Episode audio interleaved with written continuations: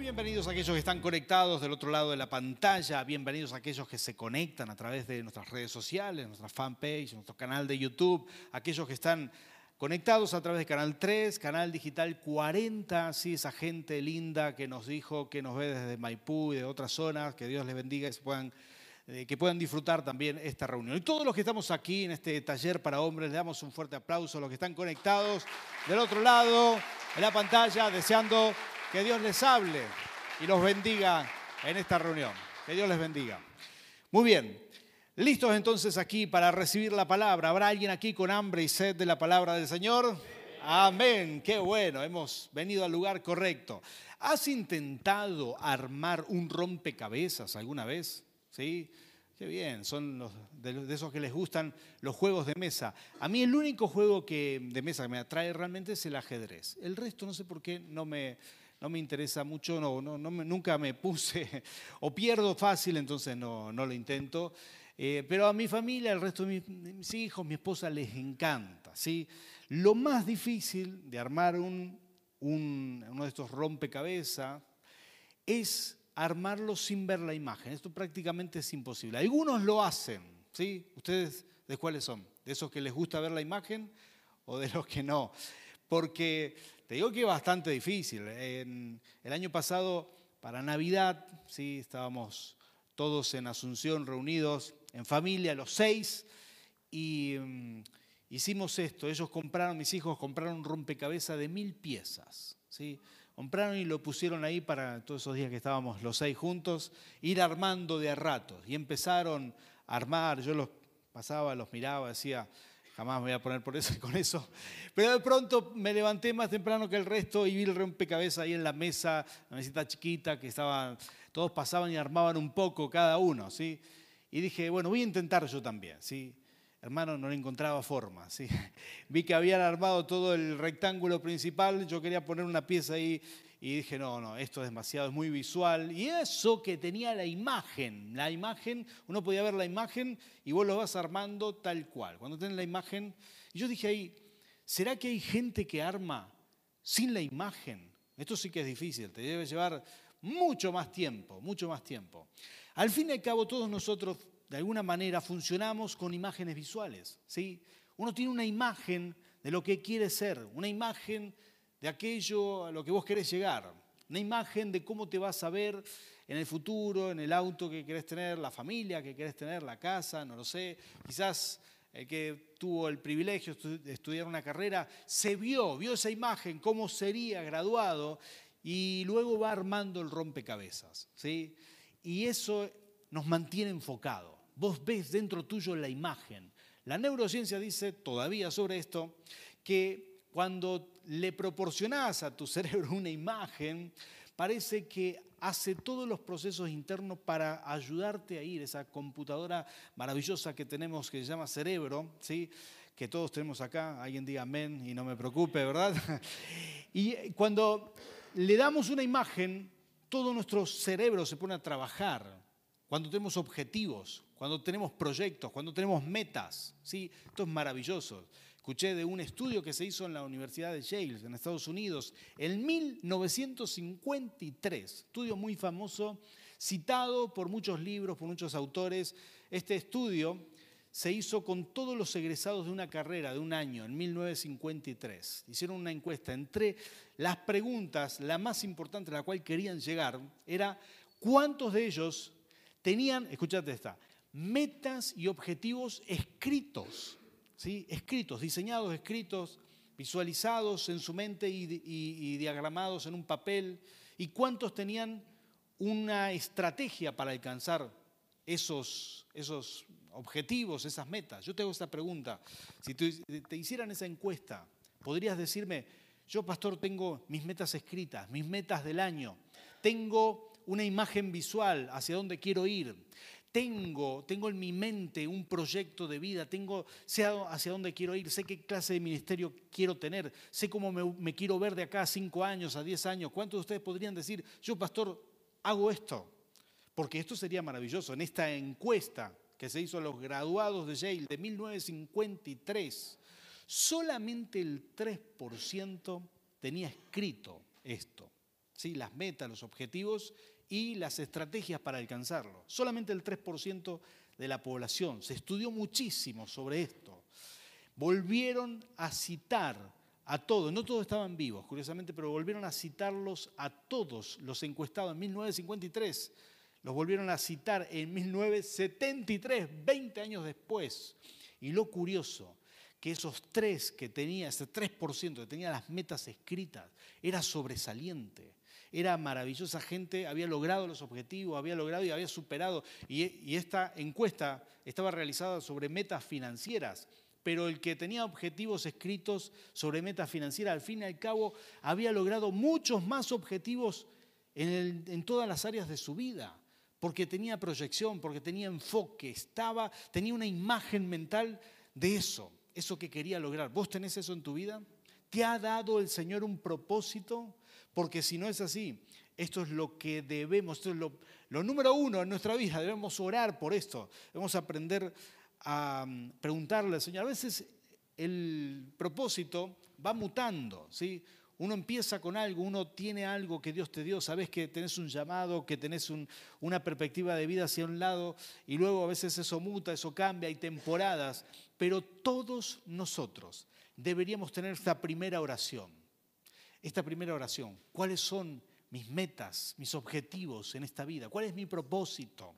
Entender esto, te va, bueno, ya hemos hablado en otras charlas para hombres acerca del propósito, pero entender esto y tenerlo ahí como una figura para armar el rompecabezas, porque Dios te va dando piezas, el Señor te va dando herramientas, te va dando piezas y vos tenés que ir armando, vas trabajando con tu Dios, vas armando el propósito, vas armando tu vida, esa imagen que tenés en tu meta, en, en tu mente. Y cuando uno logra esto, bueno, es fascinante, ¿no? Uno empieza a ver a veces que se va armando una figura en el rompecabezas y ahí uno se entusiasma más. En principio pones dos piezas y no hay mucho entusiasmo. Pero cuando vas viendo la imagen que empieza a tomar forma, ahí, ahí empezás a trabajar cada vez más, más, pues te dan ganas de verlo terminado. Y así pasa con nosotros en nuestro interior. Cuando tenemos esas metas, cuando tenemos un proyecto de vida. Y si vos no tenés esto, hoy yo quiero traerte esta palabra como de parte del Señor, un desafío personal, ¿sí? Tocar el que está al lado tuyo y decir esto es para vos. ¿sí? No podés zafar de esto. Tenés que orar por tu propósito. Tenés que orar por tus metas. Si no escribiste metas al principio de, año, eh, yo hago esto siempre, eh, siempre lo hago. Le, le digo a mis hijos que las escriban. A mitad de año las reviso y hago ajustes, ajustes Hice muchos ajustes este año, ¿sí? porque Dios te sorprende. Hay metas que alcanzás antes de lo proyectado. Y hay metas que te das cuenta que las trazaste mal. Decir, no, me encaré mal esto, esto no tiene sentido, voy a, voy a dejar esto. Y a veces es necesario tener metas de todo tipo. Bueno, uno va avanzando así. Pero lo más maravilloso es cuando uno descubre el propósito, cuando uno sabe que tenés una meta ministerial, una meta, que, cuando vos sabes que Dios te quiere para algo, ¿sí? cuando vos sabes que Dios te llama para algo. Ahí esto se pone bueno ahí es donde empieza la acción en tu vida. ¿sí? Porque cada vez que Dios te va a usar para algo, ¿cuántos aquí creen que Dios los va a usar para algo bueno, grande, impresionante? Esos son los planes de Dios. Nadie queda exento. ¿Me escuchaste bien? Nadie queda exento. A lo mejor vos me decís, pastor, hace poco tiempo que vengo a la iglesia, hace poco tiempo que escucho, que me conecto con la palabra del Señor. No, no, nadie queda exento. Todos, todos tenemos un propósito. Dios tiene planes buenos para nosotros, tiene buenas intenciones. El Señor desea hacer algo con tu vida. ¿sí? No estás aquí al azar, no estás en este mundo al azar. Dios tiene un plan, tiene un propósito para ti. Y acá viene lo interesante, cuando uno empieza a entender esto, cuando uno empieza a darse cuenta de que hay proyectos, de que hay más allá, de que Dios puede hacer algo con tu vida, con tu trabajo, si lo pones a los pies de Cristo, entonces empieza un periodo maravilloso. ¿Sabes cómo se llama? Las pruebas. Las pruebas, ¿sí? Qué bueno que nadie dice amén, aleluya, gloria a Dios por las pruebas. No hay mucho entusiasmo con esto. Y es que son horribles las pruebas. Pero mm, cada vez que vamos a hacer algo bueno, algo grande, hay pruebas que a veces las manda el Señor y a veces las permite el Señor o simplemente aprovecha situaciones que nos van a suceder para probarnos. ¿sí? Escuché que aquellos que hacen las cañerías de gas, antes de conectarla a la red central, creo que tenemos algún gasista, ¿verdad? Por aquí, seguramente, habrá alguno, allá tenemos a alguien. Em, antes de conectarla, me corrigen si esto no es así, hacen una prueba, ¿sí? Para que esté hermética. Le, ponen le inyectan eh, oxígeno aire y, y le ponen un manómetro y lo dejan ahí a ver si baja la aguja. Si no baja es porque está bien la cañería, ¿sí? le meten presión. Lo interesante es que le meten mucha más presión de lo que va a resistir en su vida útil, ¿sí? muchísima más. Se prueba con más presión para que cuando tenga que funcionar no haya riesgo de pérdida. Lo mismo pasa nosotros acá en Argentina con los tubos de GNC. ¿sí? Hay una reprueba. ¿Cuántos de ustedes tienen GNC? Cuando viene un extranjero, yo tenía GNC en el auto y le decían, sí, nosotros tenemos GNC. ¿Y qué es eso? Es un tubo de gas en el baúl. Me decían, no, no lo puedo creer. Esto es único, ¿verdad? Y, yo tenía que abrir el baúl y mostrarles. Decía, sí, mira, tengo una garrafa acá atrás, básicamente es esto, lo llevamos para todos lados y cargamos con, y esto es mucho más económico. Es maravilloso el GNC. Y, mm, y esto es lo interesante, se reprueba con mucha más presión de la que va a soportar. ¿Para qué? Para que si explota, entonces no entra en servicio. Y a veces las pruebas tienen este tipo de finalidad. A veces las pruebas se, se meten justo antes de comenzar algo bueno. Y si estás pasando un periodo de pruebas, a veces la prueba tiene una finalidad maravillosa. A veces Dios las permite, a veces Dios las genera, a veces simplemente, como el texto que vamos a leer hoy, el Espíritu Santo te lleva al desierto, como lo llevó a Jesús. Y ahí te mete las pruebas. ¿Quién las hace? El enemigo.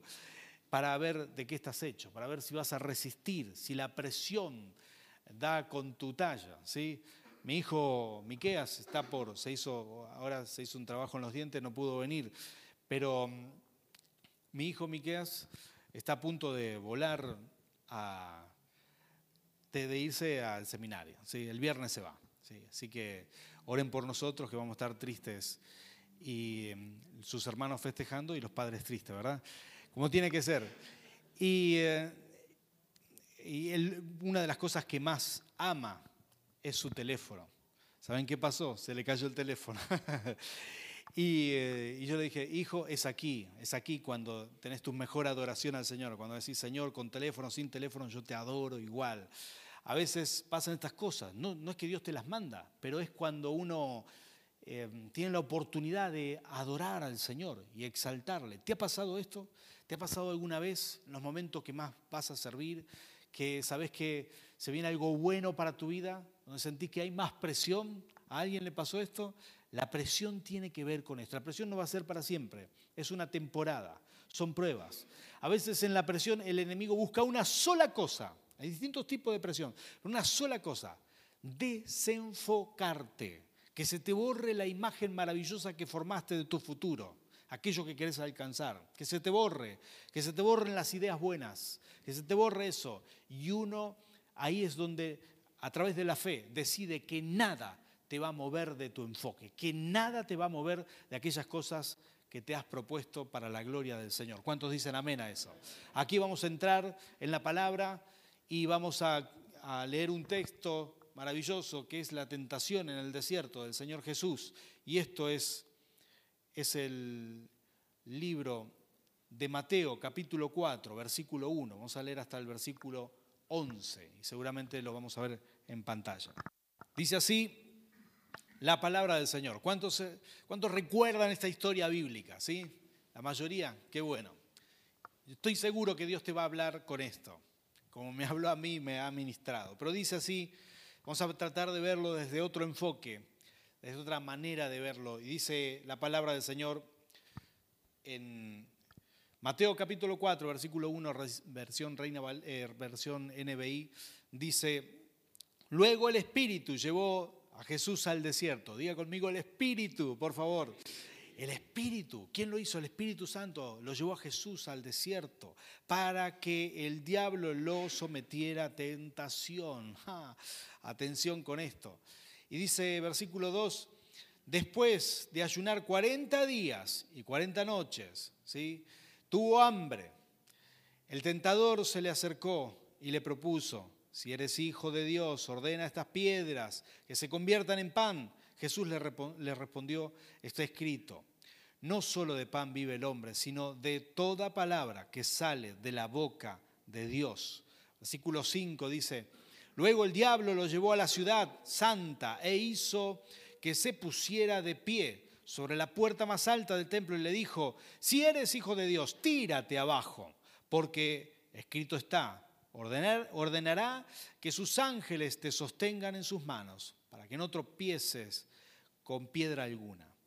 También está escrito, no pongas a prueba al Señor tu Dios, le contestó Jesús. Reinos del mundo y su esplendor. Todo esto te daré si te postras, si me adoras. Vete, Satanás, respondió Jesús, porque escrito está, adora al Señor tu Dios y sírvele solamente a Él. Entonces el diablo lo dejó y unos ángeles acudieron a servirle. Gloria al Señor. Hasta aquí la palabra del Señor. Me dijiste que recordabas, o quizás la mayoría de ustedes recordaban este pasaje de las Escrituras, este pasaje maravilloso. Pero aquí vamos a concentrarnos en algo que nos alimente, que nos bendiga, que nos haga muy bien. Porque la mayoría de las eh, sí, de la mayoría de las tentaciones tienen un propósito. Hay distintos tipos de tentaciones y aquí quizás están clasificadas en los tres grupos más grandes. ¿sí? Y, y todo esto tiene un solo propósito, desenfocarte. Nosotros estamos llamados a permanecer enfocados para la gloria del Señor. Acá viene quizás el primer grupo de tentaciones, las más fuertes, las más potente quizás para los hombres, ¿sí? la más difícil para los hombres. Todos tenemos tentaciones, hombres, hombres y mujeres, pero, pero para los hombres quizás esta puede ser de las más fuertes. ¿Cuál es? Las que tienen que ver con el cuerpo. Dice la palabra que Jesús estaba en el desierto, fue el Espíritu Santo que lo llevó y estaba ayunando, él decidió combatir su propio cuerpo. ¿Cuántos de ustedes les gusta ayunar? Amén, gloria a Dios por el único hermano que tenemos acá que le gusta ayunar. Y, es que por ahí esto es algo que nos cuesta un poco más a los hombres. ¿sí? Yo estaba contento porque ayuné una vez, una vez cinco días seguidos. ¿sí? Un lindo ayuno para una campaña eh, que estábamos haciendo, necesitaba que el Señor nos muestre su respaldo y ayuné cinco días tomando agua. El día cinco, hermano, me moría de hambre. un médico me dijo, hay que empezar de a poco, eh, qué sé yo. me fui a una pizzería y arremetí con todo. Que a poco ni de a poco, me hizo re mal, no importa, le di con todo, ¿sabes? Un hambre impresionante. Es difícil matar la carne. Ahora, mi esposa hizo un ayuno, se clavó 40 días de ayuno. Esto sí que fue mucho. Y no sé por qué razón por ahí este, a los hombres nos cuesta un poco más matar la carne, ¿no? Pero hay hombres que mi pastor ha hecho ayunos de 40 días también. Y acá está el punto. Jesús estaba haciendo ayuno. Él tenía control absoluto de su ser. Era Dios hecho hombre, pero también era hombre. Y tenía las mismas tentaciones que vos y yo pero él nunca pecó.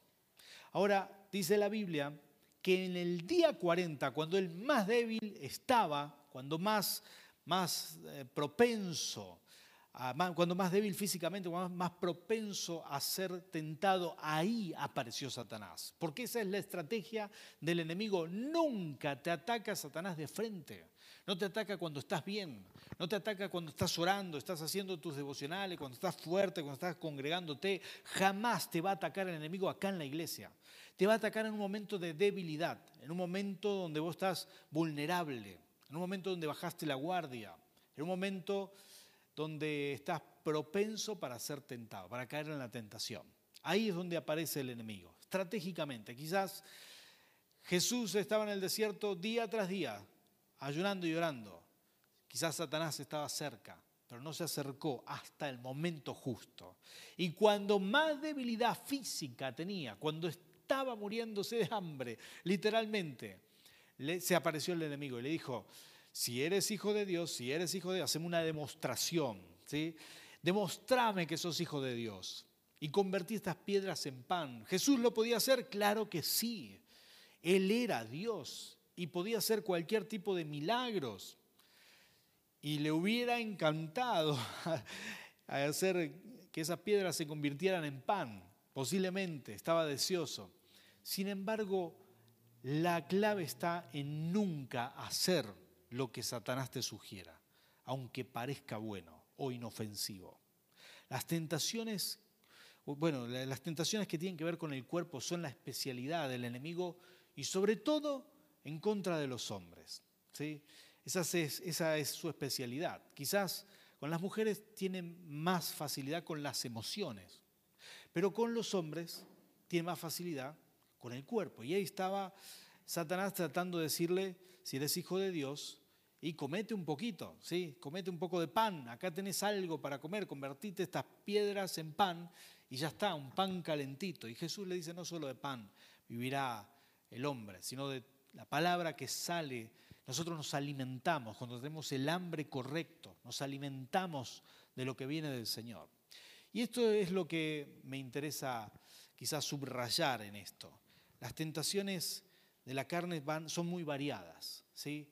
Puede ser la tentación literalmente con la comida, em, pero pienso yo que la número uno tiene que ver con la tentación sexual. Tentaciones que tienen que ver con la carne. Hoy, hoy, estimados hermanos, amigos, hoy la tentación número uno de la mayoría de los hombres es la pornografía. Este es el problema número uno. La, pornografía trae disfunción eh, matrimonial, ¿sí? inmediatamente. Uno tiene, uno, lo peor de la pornografía es que empezás a mirar hacia afuera del matrimonio, girás la cabeza hacia afuera y ya no la volvés más hasta que seas consciente y rompas con eso. ¿no? Pero esas son las tentaciones del cuerpo, es la especialidad del enemigo. Antes era más sutil. Cuando yo era chico, ¿sí? lo que, posiblemente esto con la mayoría de ustedes, caminamos una vereda con mi padre y había un kiosco de revistas, ¿sí? Y las imágenes de, vamos a llamar, se llama así, pornografía blanda, estaban tapadas en esos kioscos para que no se vieran, eran sugerentes, se veía un pedacito y las revistas estaban puestas ahí. Yo pasaba con mi padre un día, recuerdo, y me dice, no puedo creer, me dice él, que pongan esto acá. Y no se veía nada, ¿sí? Y no sé si te, ha pasado eso. Pasabas enfrente del kiosco, decía, y, no puede ser, mi papá decía esto, no puede ser que, que expongan esto aquí. Se escandalizaba. Así era la gente antes, ¿verdad? Hoy en día, esto está al alcance de todo el mundo. Hoy en día no hay persona que no le haya llegado en un grupo de WhatsApp una sugerencia pornográfica de todo tipo, ¿sí? De todo tipo. Y esto es un verdadero problema. Nosotros tenemos que tomar el toro por los cuernos y entender que este es un sistema demoníaco para una sola cosa, desenfocarte. Dios tiene un propósito para ti. Dios tiene planes para ti. El Señor tiene proyectos. El camino de la tentación, eh, la pornografía, la tentación sexual, es un camino de perversión que solamente tiene un propósito, sacarte de los planes buenos que Dios tiene para ti.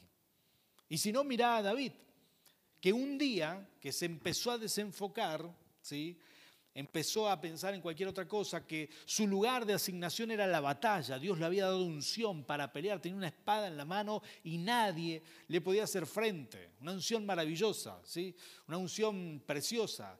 Y si a vos te gustan estas películas ¿verdad? de viking o cosas así, eh, de estas bien violentas con espadas, eh, te podrás imaginar que la unción que tenía David era tremenda. No se le ponía un oso enfrente, un león, no había, un gigante, no había nada que él no lo pudiera matar. Y esa era la asignación de Dios para David. ¿Cuál es tu asignación?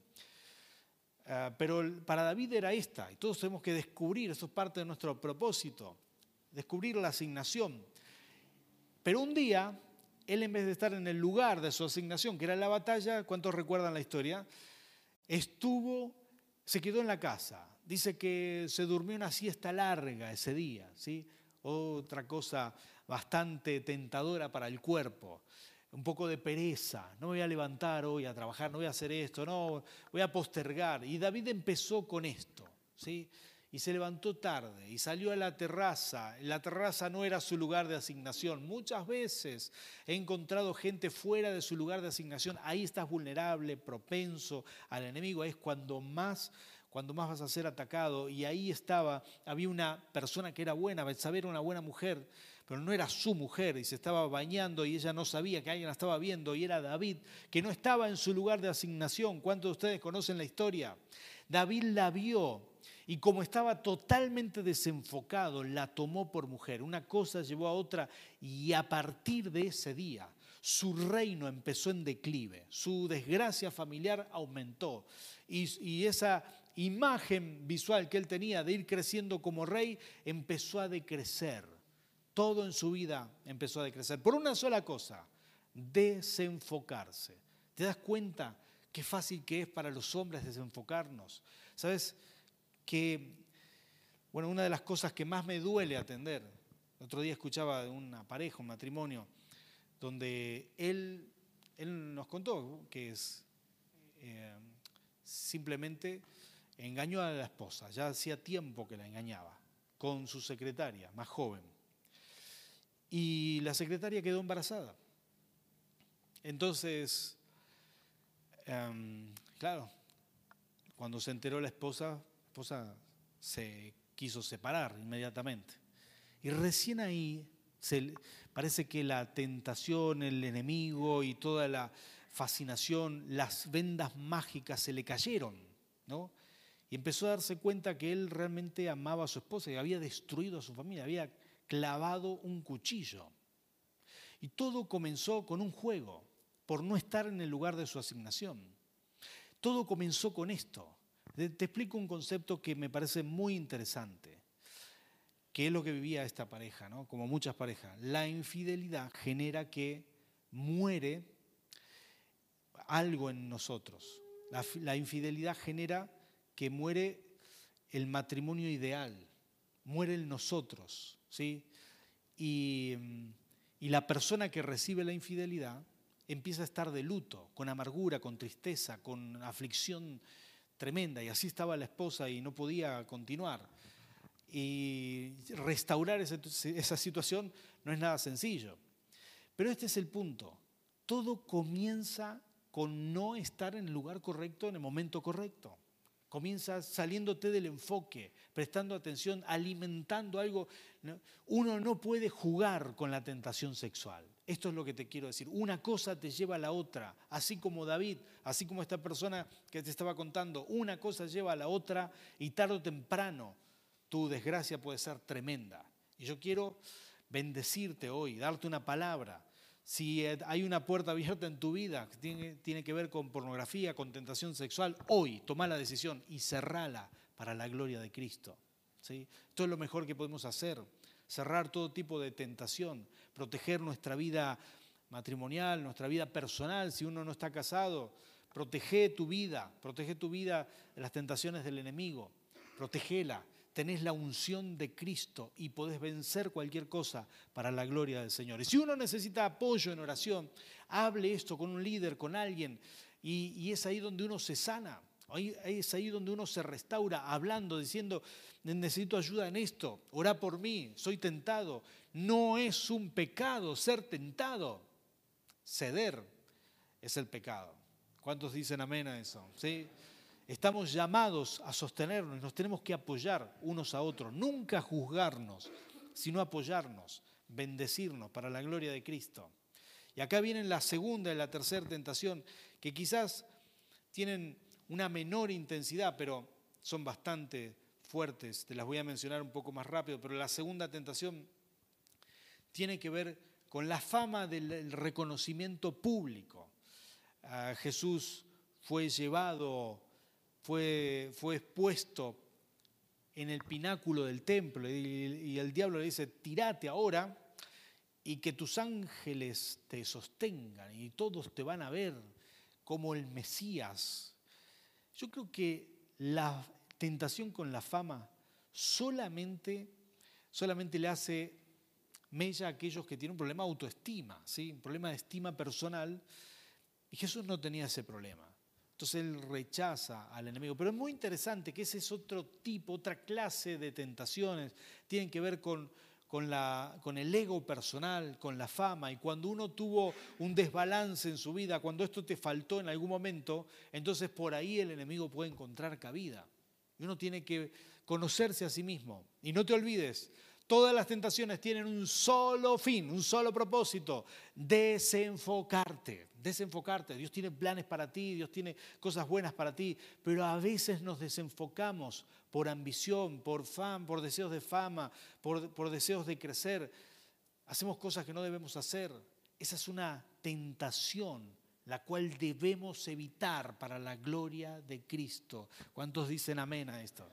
Y aquí va la la tercera tentación, y como me pasó el tiempo muy rápido, voy a acelerar con esta. Le voy a pedir a Miguel que pase por aquí y empiece a adorar al Señor.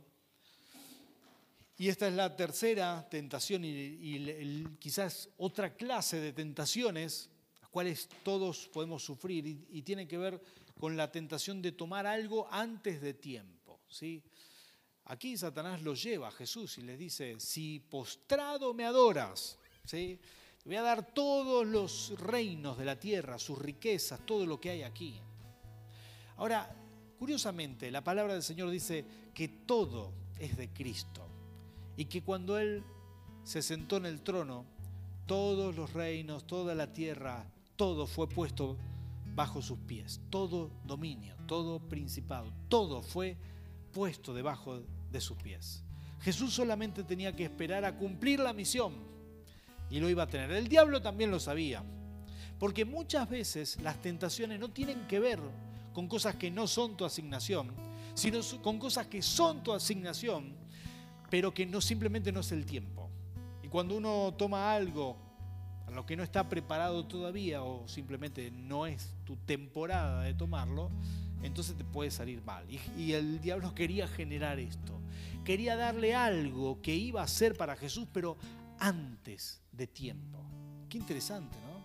Y a veces tiene que ver con nuestra prosperidad. De hecho, habla aquí de, prosperidad. Y muchas veces las personas tienen esta tentación de tomar un atajo, de tomar un, camino más rápido. Eso nunca funciona, nunca funciona, jamás funciona. Eh, lo que mejor funciona es rendir nuestra vida al Señor y aquí, aquí son más vulnerables los que son impacientes. ¿sí? ¿Habrá alguien impaciente aquí? Qué bueno, hoy no vino ningún impaciente. ¿sí? Generalmente los impacientes hacen así, yo, yo, yo, yo, pero no hay ninguno acá. Y, y es que ahí la gente impaciente es la que termina teniendo este tipo de, problemas. Toman las cosas antes de tiempo, son más impulsivos, toman decisiones que no tienen que tomar. El Satanás te espera hacen negocios que no tienen que hacer, compran cosas que no deben comprar. ¿sí? Los compradores compulsivos seguramente hoy no vinieron, así que estamos bien acá.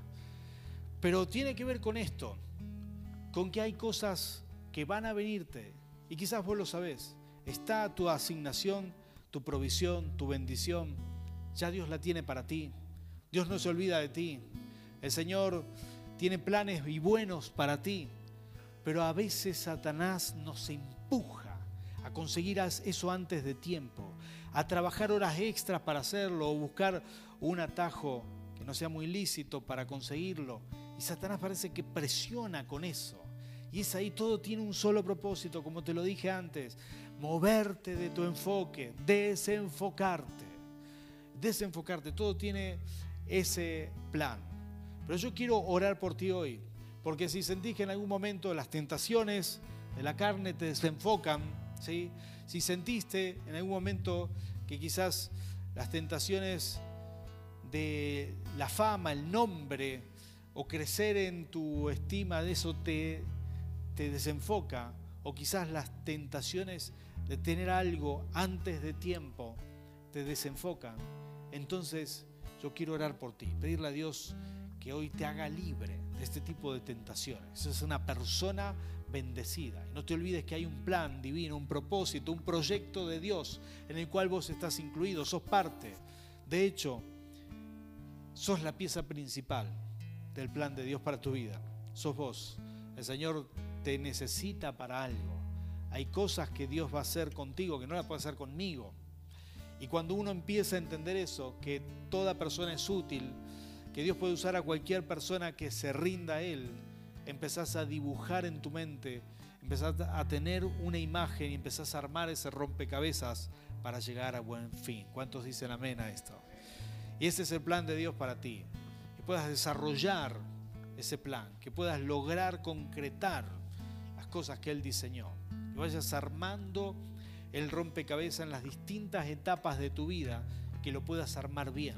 Todos somos propensos, pero como te expliqué al principio, muchas veces Muchas veces, así como los tubos de GNC necesitan la reprueba, muchas veces, muchas veces vivimos presiones intensas. Y cuando estamos en medio de esas presiones, es porque algo grande se viene de parte del Señor. Resistí, resistí, no cedas a la tentación, mantenete firme, mantenete en bendición y vas a ver cómo la gloria de Cristo se manifiesta en tu vida. ¿Cuántos dicen amén a esto? Ponte de pie, por favor.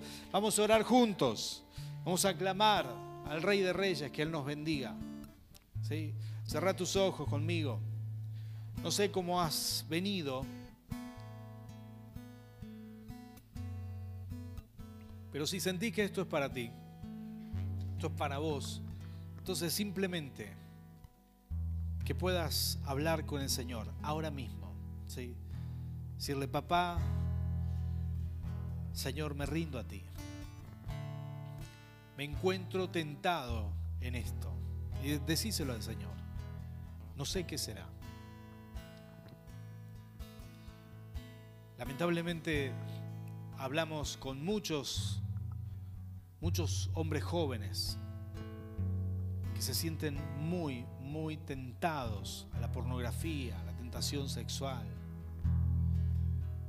Yo quiero orar por ti, Dios te hizo totalmente capaz de vivir en santidad.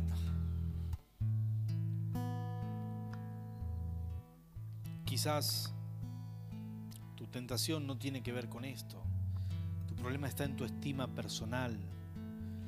Ahí el enemigo siempre encuentra, siempre encuentra algo para desalentarte. Hay hombres que en lo profundo de su corazón se sienten menospreciados, a veces por su pareja, a veces por sus propios hijos, a veces por sus padres. Yo le pido al Señor y al Espíritu Santo que Él sane tu corazón, que nunca intentes llenar esos vacíos o sanar esas heridas, tratando de desbalancear tu estima haciéndote más fuerte a través de algún tipo de fama, algún tipo de renombre. Esa fue la tentación que el enemigo le sopló a Jesús, pero él la resistió. Que hoy puedas resistir, hoy puedas resistir en el nombre del Señor. Quizás estás aquí y simplemente es esto, es esto otro, de tomar algo antes de tiempo. Quizás estás aquí y no das más. Hace años que luchas con las finanzas. Hoy yo te quiero bendecir y quiero proclamar en el nombre de Cristo que los cielos se abren sobre tu vida. Como dice la palabra, probadme en esto, a ver si no abriré las ventanas de los cielos. Derramaré bendiciones hasta que sobreabunde. Proclamamos la sobreabundancia de Cristo sobre tu vida. Vendrá la lluvia de bendiciones vendrá. Tarde o temprano vendrá. Lo que puedas esperar en el Señor. Que quites de tu corazón, de tu mente, cualquier tentación de tomar atajos en el nombre de Cristo. Hoy te bendigo para que seas una persona fuerte, una persona una persona con solvencia emocional puedas pararte firme frente a la vida y resistir cualquier tentación. Y si estás bajo esas tentaciones, si estás bajo prueba, así como el Señor, vas a resistir, así como lo hizo Jesús. Y el diablo huirá de ti, como dice la palabra, resistid, y el diablo huirá de vosotros. Y las tentaciones ya dejarán de ser. Y entrarás en la etapa de construir plenamente esos proyectos divinos que Dios tiene para ti. Te bendigo en el nombre de Cristo. Padre, Señor, te damos gracias. Tu presencia está aquí y tú nos estás ministrando.